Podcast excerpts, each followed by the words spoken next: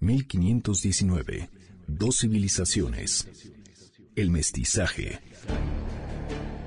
Hace 500 años que Hernán Cortés y Moctezuma se vieron cara a cara por primera vez. Dos mundos, dos civilizaciones de frente.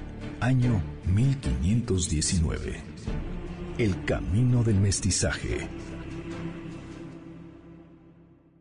Ante la traza, panorama y sonidos del escenario urbano actual, nos resulta imposible imaginar un paisaje y una biología del Valle de México protagonizado por un gran lago. Aquel gran lago de Texcoco ha desaparecido casi en su totalidad, con sus ríos, con sus sistemas lacustres bajados de los cerros y montañas que fueron el fervor natural que tanto enamoró a Moctezuma II al grado tal de dotar de enormes y exóticos zoológicos la capital mexicana.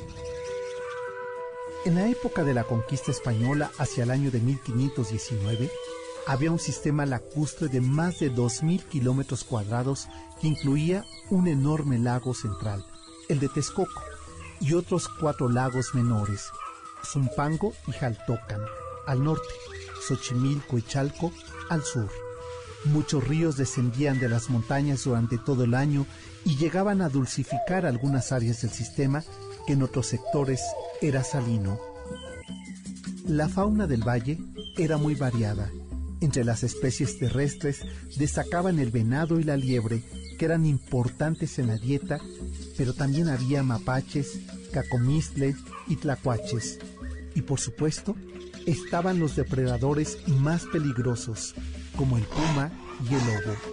El caso de los coyotes y los zorros, que eran muy abundantes al pie de las montañas y pedregales, podrían atacar a los guajolotes que la gente cuidaba en corrales adjuntos a sus casas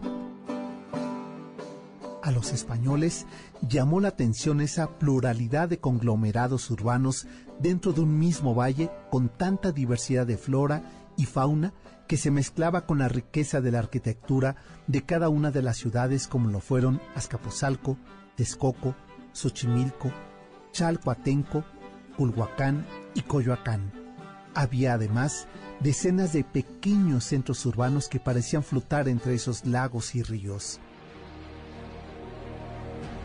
Las descripciones de Bernal Díaz del Castillo y Hernán Cortés que hacen de las tierras y centros urbanos de la cuenca de México evocan a un escenario tan sorprendente como misterioso, tan fascinante como impenetrable.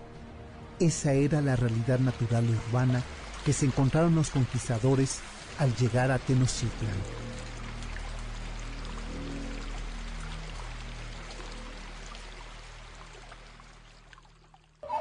1519. Dos civilizaciones. El mestizaje.